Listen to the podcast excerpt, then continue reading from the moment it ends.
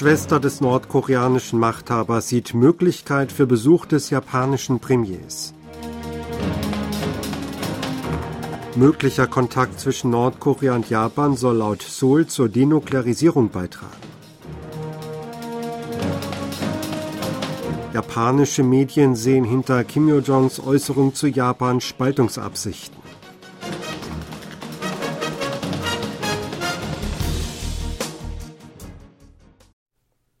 Kim Yo-jong, die Schwester des nordkoreanischen Machthabers, sieht die Möglichkeit für einen Besuch des japanischen Ministerpräsidenten Fumio Kishida in Nordkorea.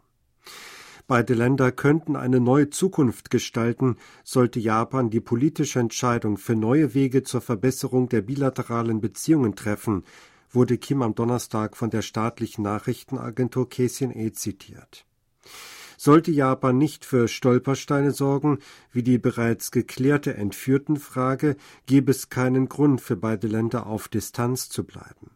Es könne daher der Tag kommen, an dem Japans Regierungschef Pyongyang besucht.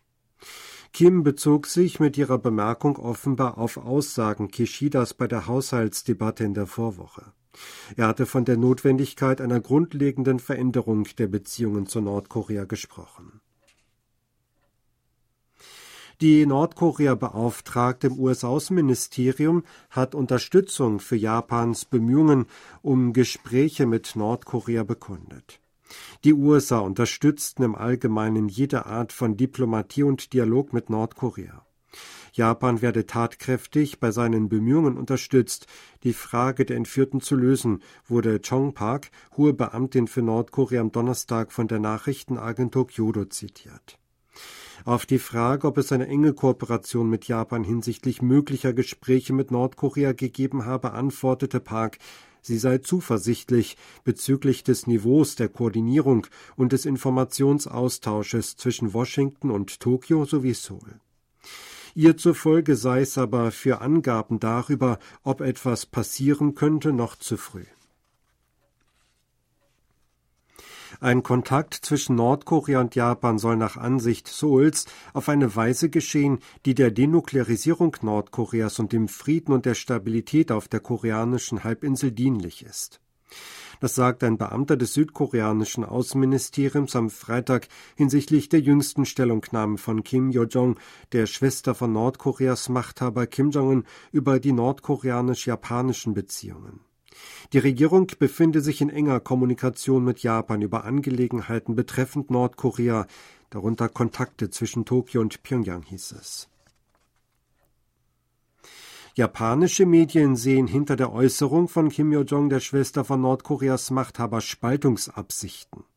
Die Nachrichtenagentur Kyodo meldet am Freitag, Nordkorea widersetze sich stark der Intensivierung der Zusammenarbeit zwischen Südkorea, den USA und Japan. Das Land wolle anscheinend das trilaterale System erschüttern, indem es nur Japan mit eventuellen Gesprächen locke.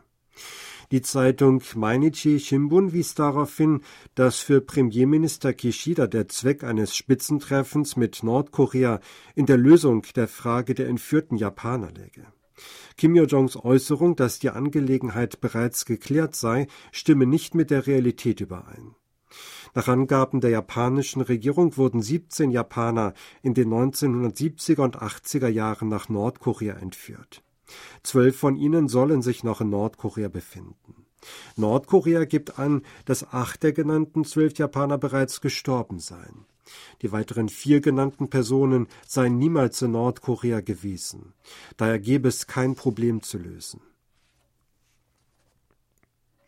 Der südkoreanische Fußballverband hat Jürgen Klinsmann als Cheftrainer der Nationalmannschaft entlassen. Diese Entscheidung gab der Verbandsvorsitzende Chong Mong-gyu nach einer Vorstandssitzung am Freitag bekannt. Bereits am Donnerstag hatte die Beratungskommission des Verbandes die Entlassung von Klinsmann übereinstimmend empfohlen. Somit muss der ehemalige deutsche Bundestrainer nach knapp einem Jahr den Posten wieder räumen. Der direkte Grund für seine Entlassung ist das Aus Südkoreas im Halbfinale des Asien Cups. Sein Vertrag lief noch bis zur WM 2026. Alle Assistenzärzte der fünf größten Krankenhäuser in Südkorea wollen bis zum 19. Februar ihre Kündigung einreichen. Sie würden ab 6 Uhr am 20. Februar ihre Arbeit einstellen. Entsprechend Ergebnisse der Beratungen mit den Vertretern der Nachwuchsmediziner der fünf größten Krankenhäuser gab die Vereinigung von Assistenzärzten Kira am Freitag bekannt. Dazu zählen Seoul National University Hospital und Severance Hospital in Seoul. Die Organisation will ein Krisenkomitee bestehend aus den Vertretern dieser Krankenhäuser bilden, um an allen Lehrkrankenhäusern die Bereitschaft zur Beteiligung an der Einreichung von Rücktrittsschreiben zu ermitteln. Die Zahl der Erwerbstätigen in Südkorea ist im Januar so kräftig gestiegen wie seit zehn Monaten nicht mehr.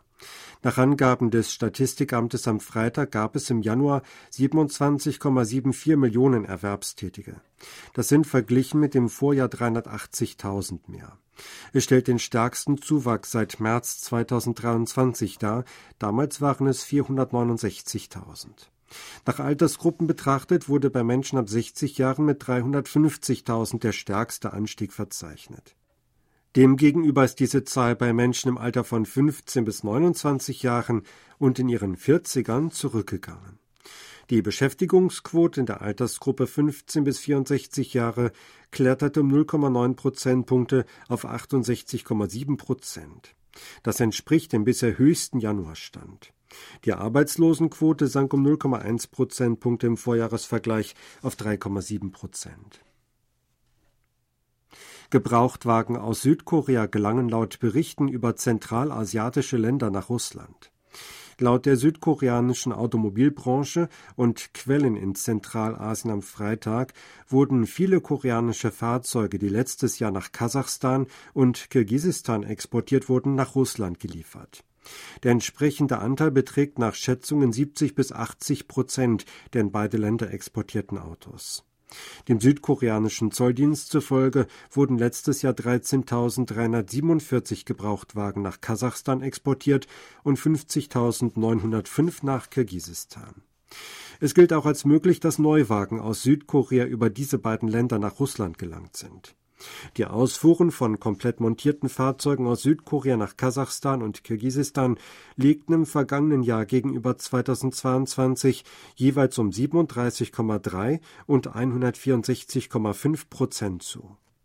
Südkorea schloss sich den internationalen Sanktionen gegen Russland an und verbietet seit April 2023 den Export von Personenkraftwagen mit einem Wert ab 50.000 Dollar in das Land.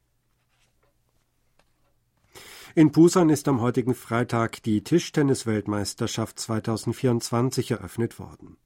Die Tischtennis-WM wird anlässlich des 100. Jahrestags der Einführung des Tischtennissports in Korea erstmals in Südkorea ausgetragen. Das Turnier im Ausstellungs- und Kongresszentrum Busan Bexco geht bis zum 25. Februar. Es werden lediglich Teamwettbewerbe ausgetragen. Jeweils 40 Damen- und Herrenmannschaften aus 47 Ländern nehmen daran teil. Die Viertelfinalteilnehmer sind automatisch für die Olympischen Spiele 2024 in Paris qualifiziert. Südkorea hat hinsichtlich des Grades der Demokratie auf Platz 22 unter 167 Ländern rangiert. Das Land sei damit gegenüber dem Vorjahr um zwei Ränge vorgerückt, ergab der Demokratieindex 2023, den die Economist Intelligence Unit EIU am Donnerstag veröffentlichte. Die EIU gehört zum britischen Medienunternehmen The Economist Group und erstellt Analysen und Prognosen.